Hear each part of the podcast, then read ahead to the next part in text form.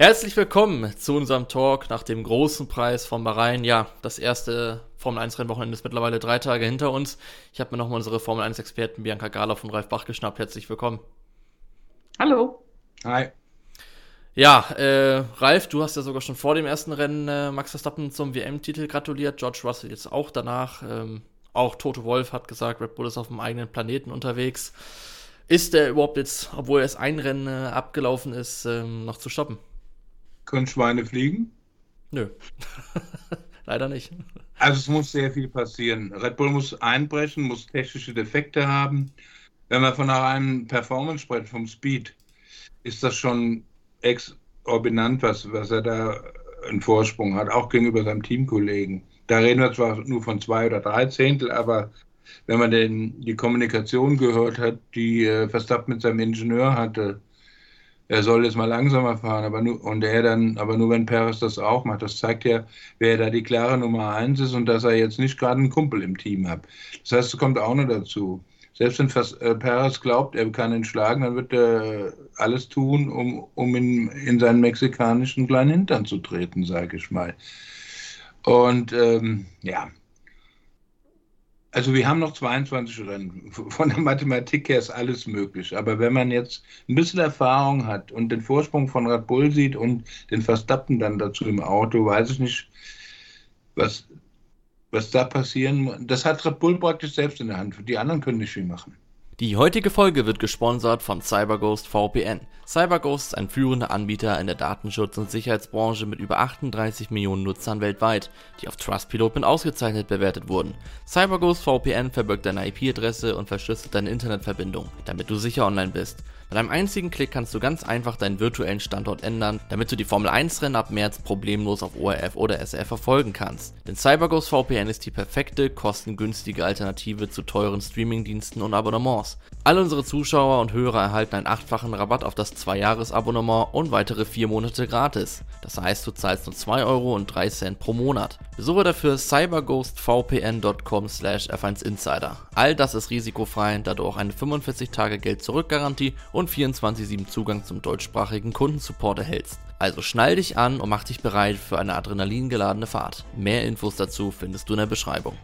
Bianca, ähm, wir haben jetzt bis zum Ende des März, ähm, nee, bis Ende April, Entschuldigung, haben wir nur drei Rennen. Eigentlich haben wir jetzt so eine lange Dauer, wie ungefähr die Winterpause geht. Mercedes hat ja auch schon angekündigt, beispielsweise ähm, Grund, von Grund auf eigentlich ein neues Auto zu konzipieren. Also auf jeden Fall große Änderungen wurden angekündigt. Ähm, Toto Wolff war sehr, sehr unzufrieden nach dem Rennen. Ähm, wenn man jetzt so eine lange Strecke hat und drei von 23 Rennen ähm, nur mit dem alten Auto gefahren werden müssen, sage ich mal, bis man dann was Neues entwickelt hat, könnte dann die Saison nochmal spannend werden. Ab Mai.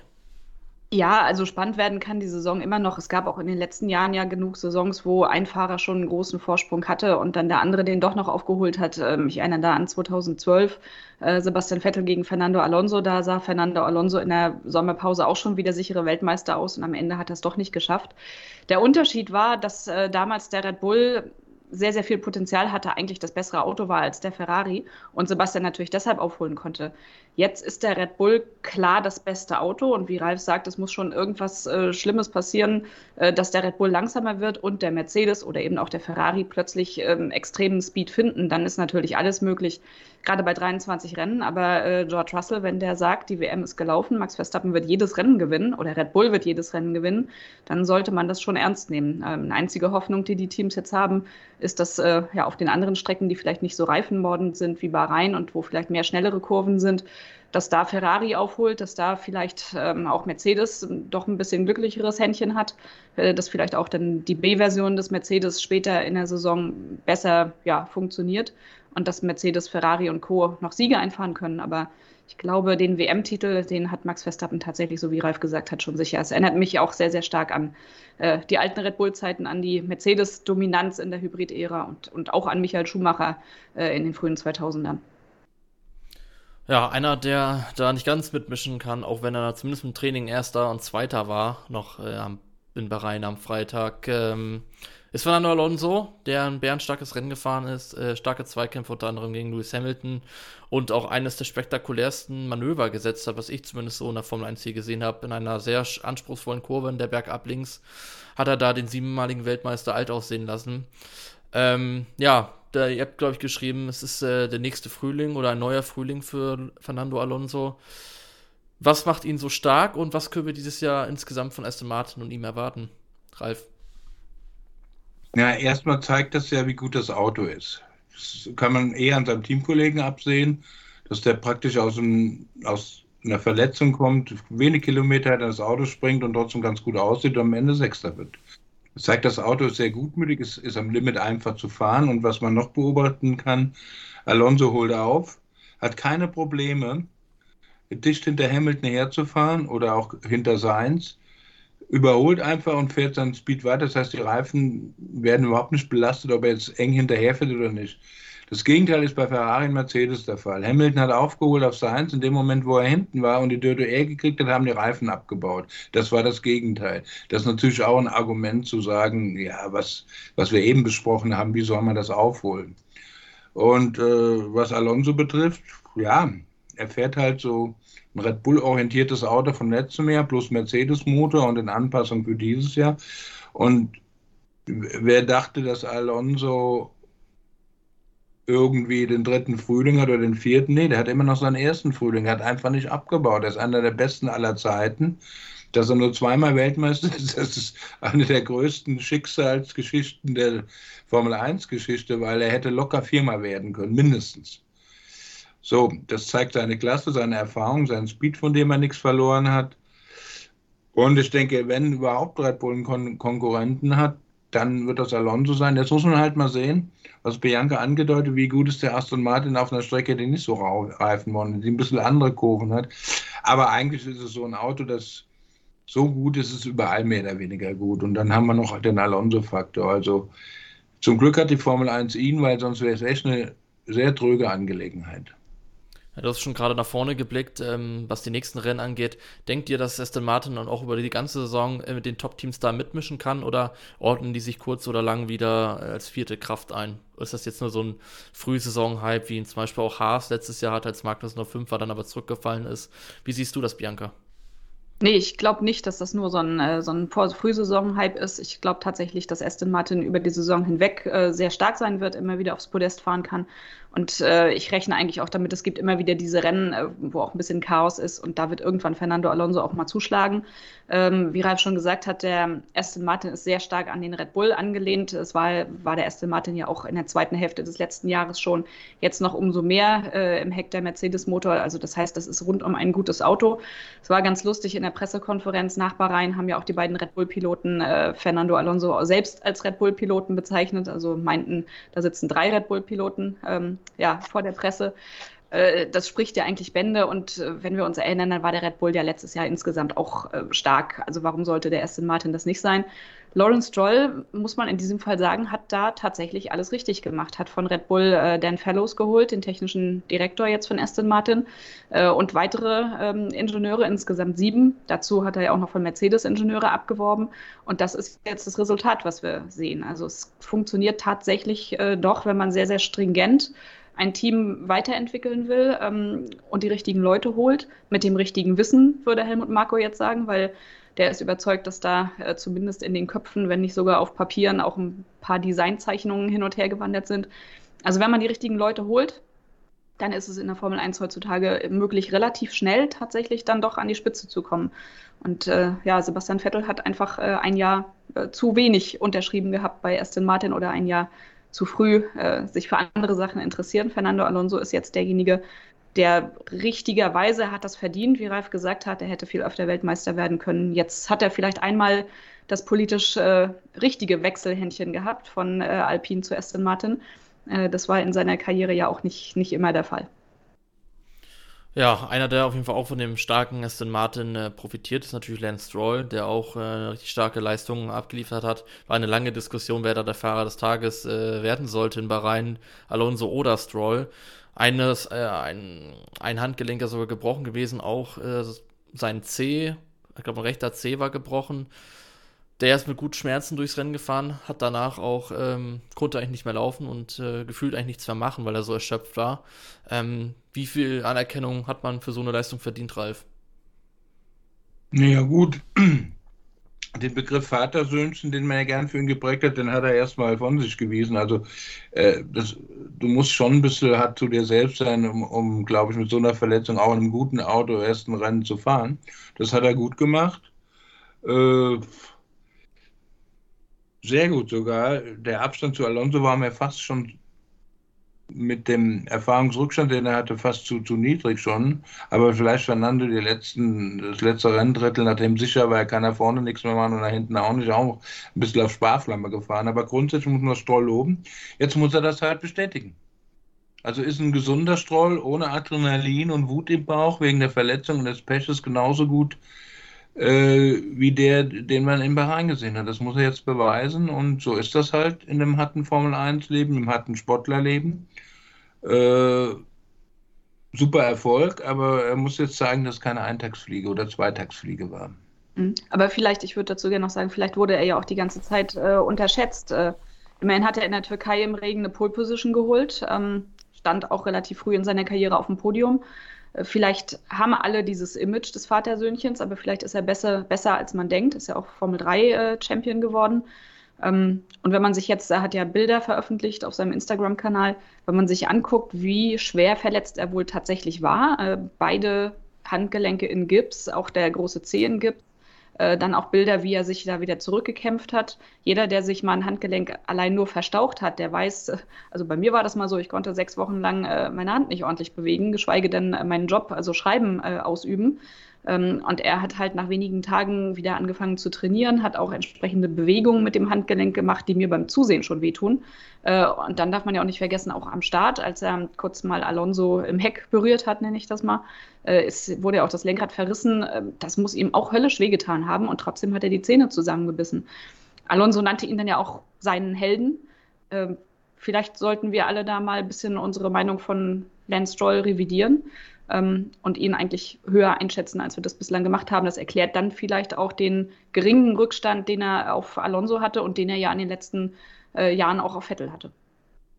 Ah, sind wir mal gespannt. Ähm, ob er, da das äh, neue Image, sage ich mal, bestätigen kann als harter Kerl, harter Racer, der Ganz mit einem Alonso vielleicht sogar mithalten kann. Wir alle neigen dazu, von einem Highlight gleich von einem neuen Image zu reden. Deshalb sage ich, er muss es beweisen. Es war eine super Sache, aber das ist mir dieses himmelhoch jauchzende und gleich in die Tonne treten ist mir eh zu blöd, dass man das nach jedem Rennen macht, sondern man muss jetzt den Trend sehen.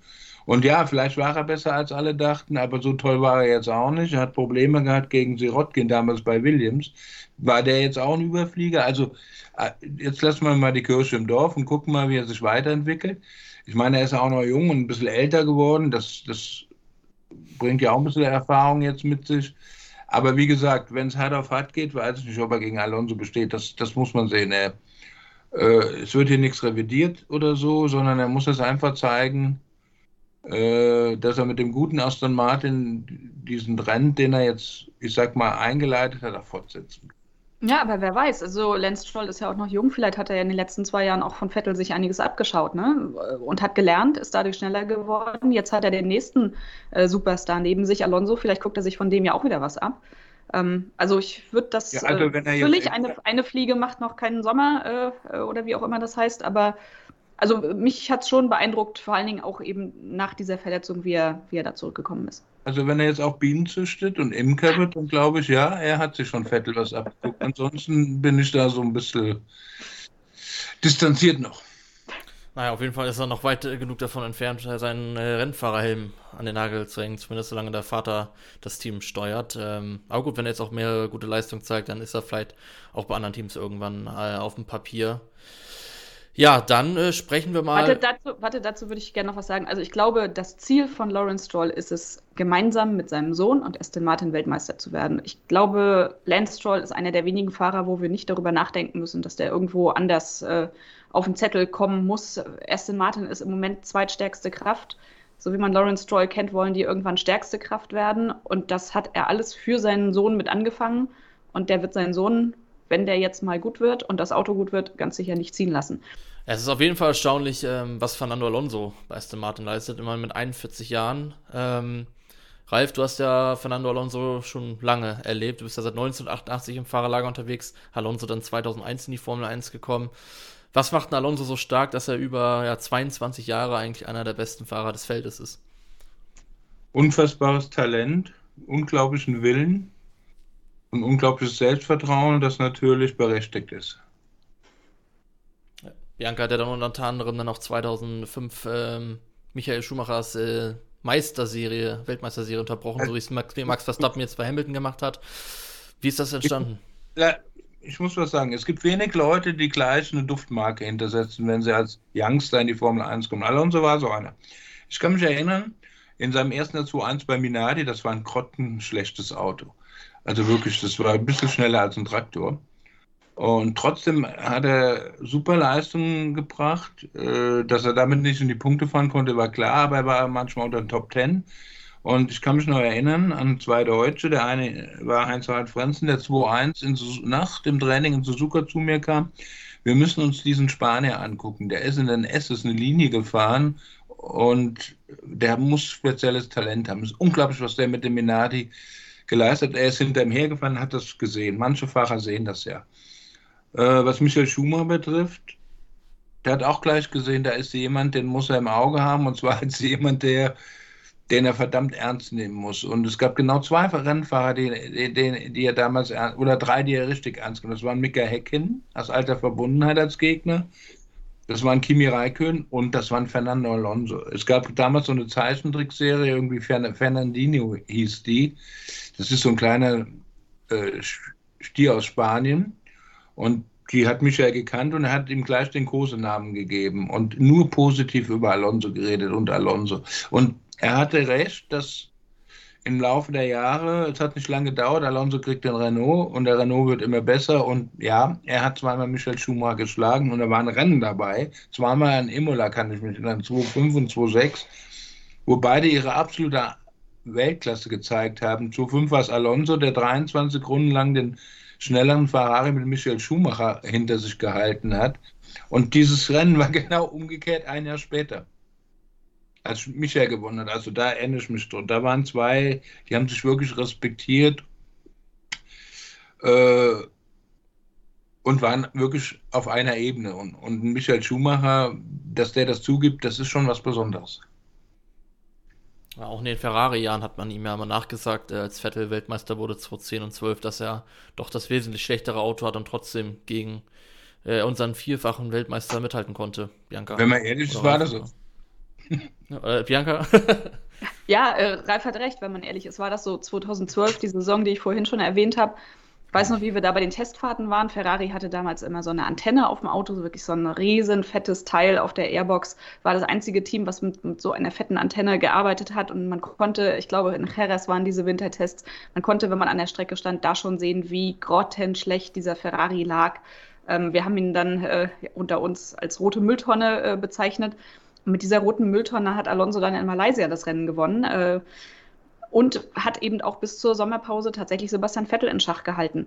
Also das ist aller Ehren wert und da ich meine, dass Sebastian Vettel gerade aus England immer so ein bisschen Gegenwind gekriegt hat, dass er halt nur Weltmeister geworden ist, weil er im besten Auto saß mit dem Red Bull. Das lag an Fernando Alonso, weil der halt immer wieder gezeigt hat, dass man mit dem nicht besten Auto äh, gegen Sebastian eben gegen anfahren konnte. Äh, und auch was Ralf gesagt hat, die, allein die Duelle gegen Michael Schumacher, Michael war damals ja noch nicht eingerostet, trotzdem hat Fernando Alonso ihm zwei WM-Titel weggenommen, der hat ihn entthront. Und wenn das alles ein bisschen anders gelaufen wäre bei McLaren 2007, da ist er ja hingewechselt äh, an die Seite von Lewis Hamilton, beziehungsweise Lewis Hamilton hatte da dann ja seine Rookie-Saison.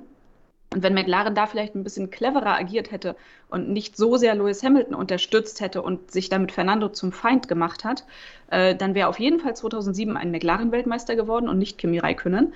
Und das hätte so eigentlich der Plan ja auch Fernando Alonso sein sollen. Wie gesagt, Ron Dennis und Co. waren dann ja, komplett geflasht von Lewis Hamilton, der auch besser war wahrscheinlich, als sie sich das je hätten vorstellen können. Aber eigentlich hätte dieser Titel ähm, Fernando Alonso gehören sollen und dann wäre der auch nicht gewechselt von McLaren. Dann hätte er nicht zurück zu Renault gehen müssen, wo er keine Chance hatte auf WM-Titel, nur den einen Sieg äh, nach Crashgate holen konnte. Jetzt stellt man sich vor, er wäre bei McLaren geblieben.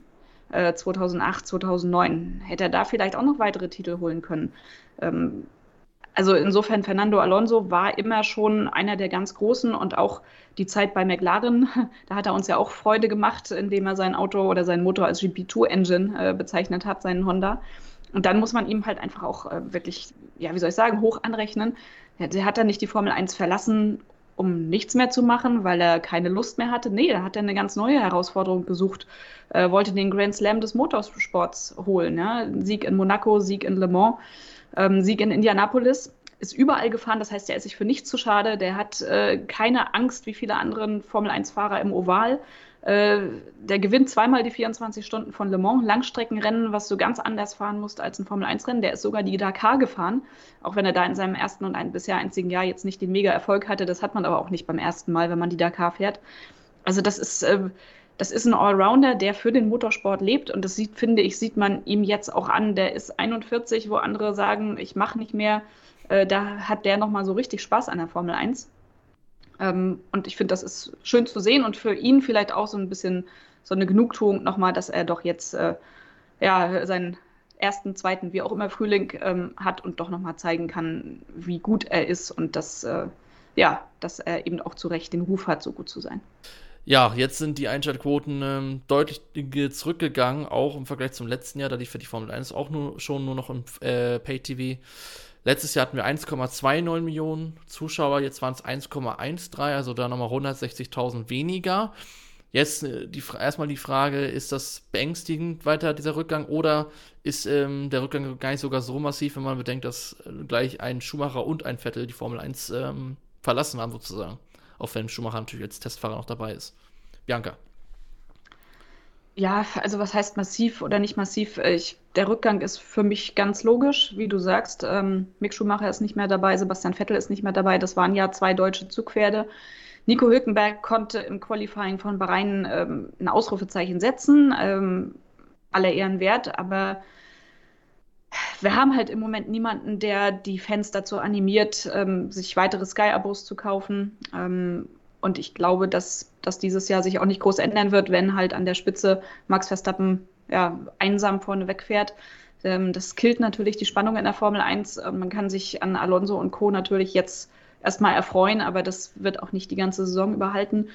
Also das ist für mich eine ganz logische Entwicklung. Äh, die Formel 1 ist ins Pay-TV gewandert vor zwei Jahren. Damit ist sie raus aus der gesamtgesellschaftlichen Relevanz. Und wenn, das wird sich ja in den nächsten Jahren auch nicht ändern, bis 2027 hat Sky diesen äh, Vertrag.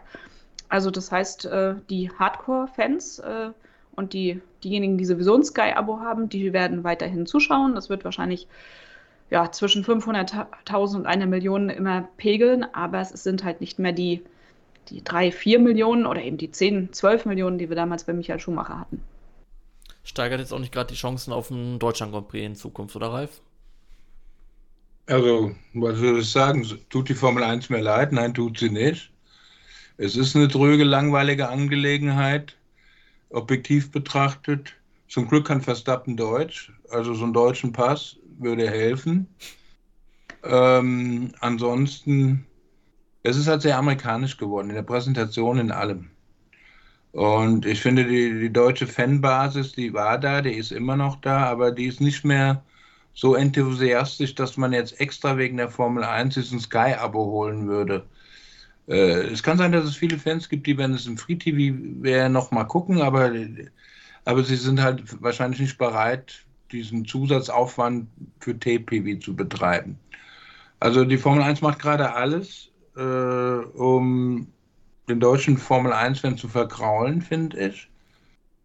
Äh, und wenn die glücklich sind, dass irgendwelche Teenies in Amerika plötzlich äh, die Formel 1 cool finden, dann ist das momentan vielleicht ein großer Erfolg, den sie verkaufen können. Ich weiß aber nicht, was diese Teenies in fünf Jahren so vorhaben.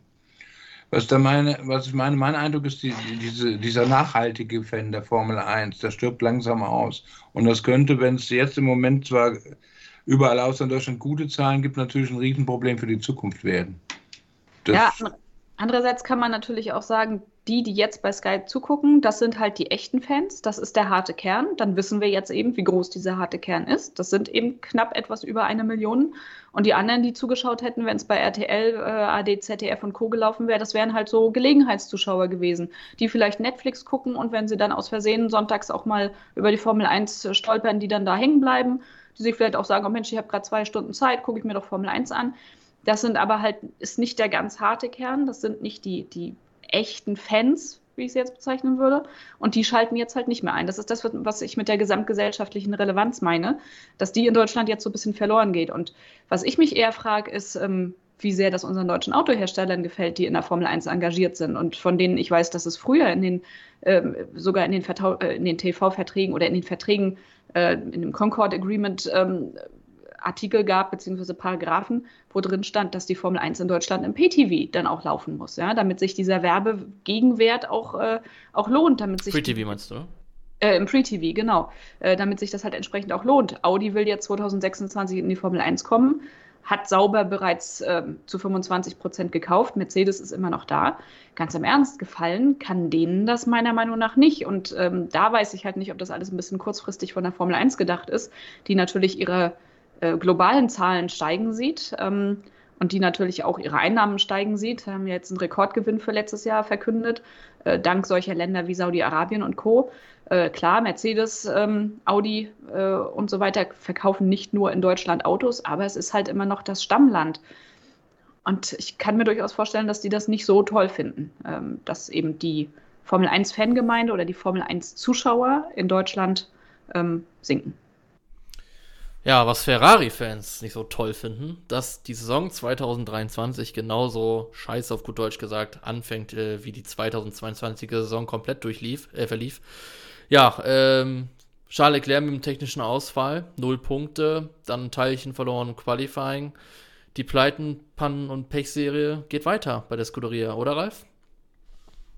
Ja, wobei im Prinzip waren sie jetzt gar nicht so schlecht. Klar, Leclerc ist ausgefallen.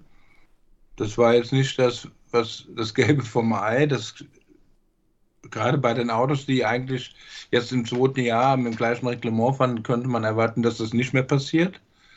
Ich bin mal gespannt, was sie genau angeben. Anscheinend doch äh, Power Unit oder irgendwas. Aber ist bei den anderen auch nicht passiert. Also da muss Herr Verseur jetzt mal gucken, wieso denn das bei mir jetzt gerade passiert ist. Äh, also, dazu kann ich was sagen. Es war offenbar die Control Unit, äh, die schon vor dem Rennen ausgetauscht wurde, wovon man nur zwei pro Jahr äh, straffrei einsetzen darf. Das finde ich ist kein gutes Zeichen, wenn sie schon offenbar ja wussten, dass sie da ein Problem haben, äh, die eine Control Unit ausgebaut haben, die andere eingebaut haben und dann gibt es trotzdem den Ausfall ähm, ja, das würde mir schon ein bisschen Sorgen machen. Also Ralf, es war jetzt nicht, nicht der Motor an sich, sondern eben eine Steuereinheit, aber auch das. Wie sie, wie sie das Teil am Ende nennen, ist mir sowas von scheißegal. Fest steht, das Ding ist kaputt gegangen. Sie können auch ein Rad verlieren und, und ausfallen. Also das darf einfach nicht passieren und, und es ist aber passiert. Äh, vom reinen Speed her haben sie mich eher enttäuscht. Ich dachte, sie sind näher dran. Ich habe jetzt nicht viel gesehen, dass sie die 30 mehr PS plötzlich zur Verfügung haben. Wobei, dass sie den Motor jetzt äh, ganz auslasten können, was sie letztes Jahr nicht konnten. Ähm, Leclerc hatte eigentlich ein ganz gutes Wochenende gehabt. Im Qualifying waren sie wirklich gut, aber ich befürchte, oder ich bin mir sicher, sie müssen im Qualifying so ein scharfes Set abfahren, dass sie da auf einer Runde oder zwei den optimalen Grip haben, was die Reifen betrifft.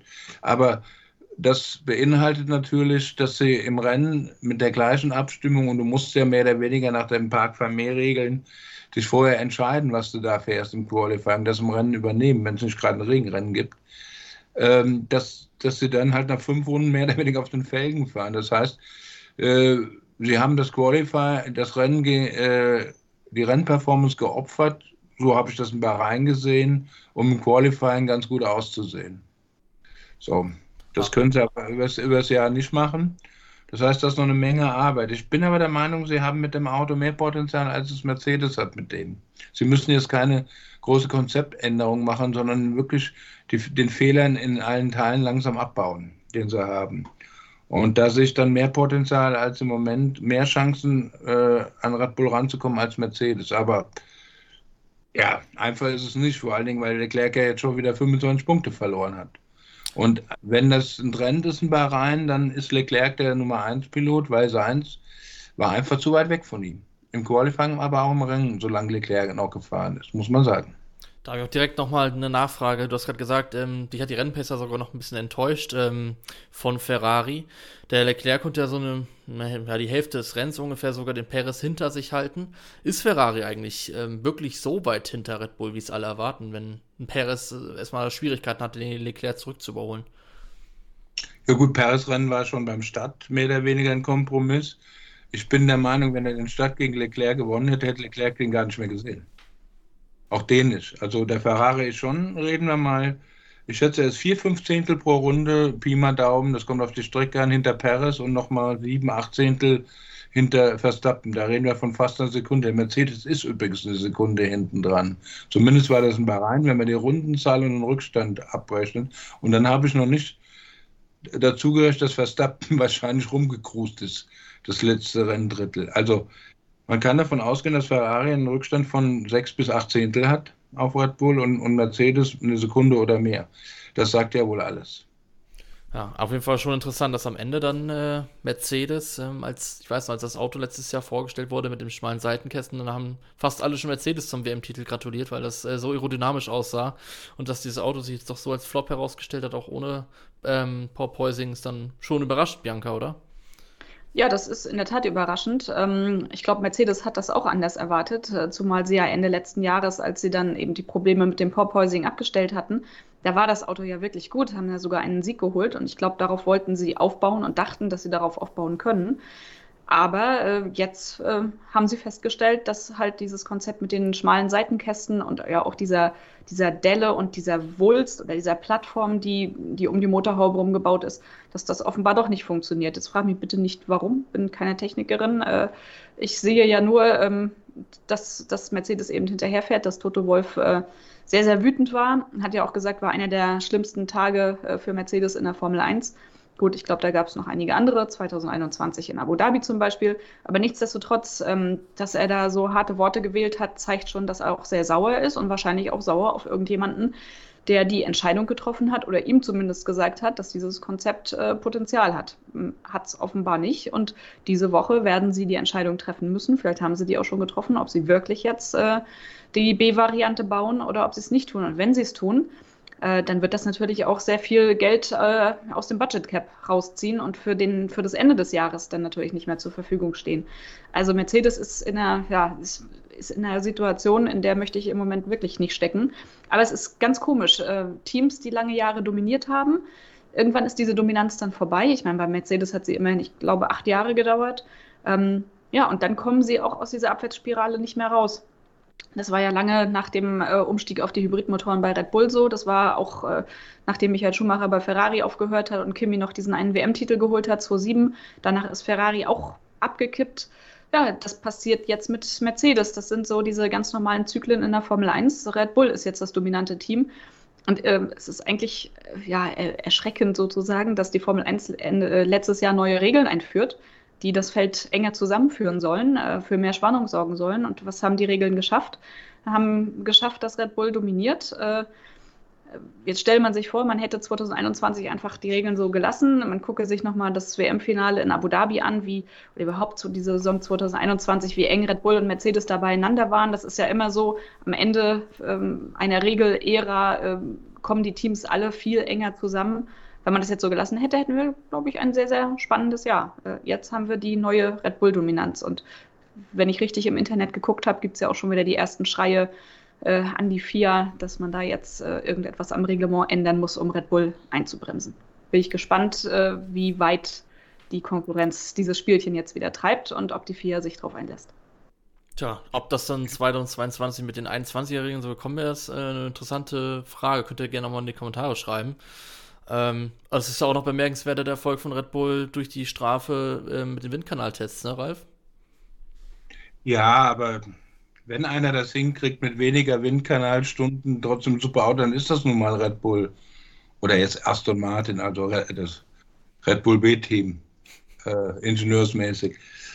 Also, und wenn ich überhaupt sehe, dass es da Stimmen gibt, das Reglement einzubremsen, dann kriege ich ja das kalte Kotzen. Wir reden hier vom Sport. Wenn Bayern München jedes Mal meistert, werden dann die Fußballregeln geändert? Mein Gott, die anderen sollen besser machen, ihren Job besser machen. Und man darf doch nicht in, der Regel, in Regel ändern, nur weil ein Team so überlegen ist. Sind wir hier beim Catchen oder was? Ja, sind wir nicht. Ja, du, ich gebe dir da vollkommen recht, Ralf, aber du erinnerst dich an die Vergangenheit. Das wurde immer wieder dann so exerziert, damit die, ja, der Vorsprung äh, des jeweiligen Dominators halt nicht zu groß wird. Ne? Ja, aber ist das Sport? Nein, Nein das ist Nein. es nicht. Dann sprechen wir jetzt mal über Nico Hülkenberg. Ja, nach dem zehnten Platz im Qualifying haben wir doch alle so ein bisschen gehofft, dass es einen deutschen Punkt gibt ähm, beim großen Preis von Bahrain. Pustekuchen, Flügelschaden und da ging es eher nach hinten und die Rennpace vom Haas war auch nicht ähm, ja, das Gelbe vom Ei. Bianca, ähm, nach dem starken Qualifying hat man ja schon ein bisschen darüber gesprochen, ob er jetzt so ein bisschen die Karriere von äh, Mick Schumacher killen könnte. Jetzt war Magnus im Rennen aber dann doch besser dabei, aber eben auch der Flügelschaden bei Hülkenberg. Wie ordnest du da insgesamt die Leistung ein? Ja. Ja, also wie du schon gesagt hast, ähm, Nico hat sich äh, am Start an einem Alpin den Frontflügel ein bisschen kaputt gefahren und man hat relativ lange gewartet, bis man den repariert, beziehungsweise ihm eine neue Nase verpasst hat. Und so lange fehlten halt die entscheidenden aerodynamischen Punkte. Das heißt, das Auto war nicht so schnell, wie es hätte sein können. Ich denke, das hat dann am Ende auch sein Rennen natürlich beeinflusst, wenn er am Start also hat ja auch einen schlechten Start gehabt, ist er erstmal direkt auf Platz 13 zurückgefallen. So, das heißt, mit einem guten Start, äh, mit einem heilen Frontflügel hätte er, glaube ich, äh, viel weiter vorne rumfahren können. Aber ja, ähm, so ist die Formel 1. Ähm, man muss dann eben den Start auch erstmal hinkriegen und darf sich den Frontflügel eben nicht kaputt fahren. Ähm, ich denke aber, dass trotzdem im Haas, äh, also Nico hat gezeigt, dass zumindest im Qualifying vom Speed her im Haas Potenzial steckt. Dieses Potenzial müssen sie natürlich nun auch im Rennen heben. Offenbar verbraucht der Haas viel mehr Reifen, ähm, als ihm gut tut, sozusagen. Daran müssen sie arbeiten und dann kann es auch ein bisschen weiter nach vorne gehen. Aber klar, ähm, eigentlich ist jetzt genau das eingetreten, was wir alle gedacht haben, als äh, Hülki Mick ähm, ersetzt hat. Da wird auch nicht so viel mehr drin sein äh, als bei Mick, weil der Haas halt einfach ein zu schlechtes Auto ist. Wie seht ihr dann, äh, ich frag mal direkt Ralf, wie siehst du jetzt äh, das Duell Hülkenberg gegen Magnussen? Also am Ende waren sie ja dann wieder ein bisschen auf äh, gleichem Material unterwegs und da waren sie ja eigentlich mehr oder weniger gleich schnell. Also nochmal, es war das erste Rennen. Hülke hat im Qualifying das Auto überperformt, wenn ihr mich fragt. Hat die eine Runde auf den Punkt gebracht, ist Zehnter geworden. Aber ich kann mich vage erinnern, dass wir am Samstag bei der Qualifying-Analyse, dass wir nicht in Chor der Blöden, zumindest ist nicht eingetreten sind, die auch nur ah, annähernd an Punkte gehofft haben, sondern wir wussten, äh, Qualifying ist das eine, im Rennen, da muss schon viel passieren, wenn er die Punkte fährt. Und das hätte er auch nicht. Dafür ist die, der Rennspeed des Haas einfach noch zu schlecht. Der Alpine ist viel besser. Man, man hat sogar gesehen, dass der Williams besser war, komischerweise. Das einzige Auto, das noch schlechter war, ist der McLaren. Aber als mit dem zweitschlechtesten Rennauto in die Punkte zu fahren, da brauchst du halt viel Glück.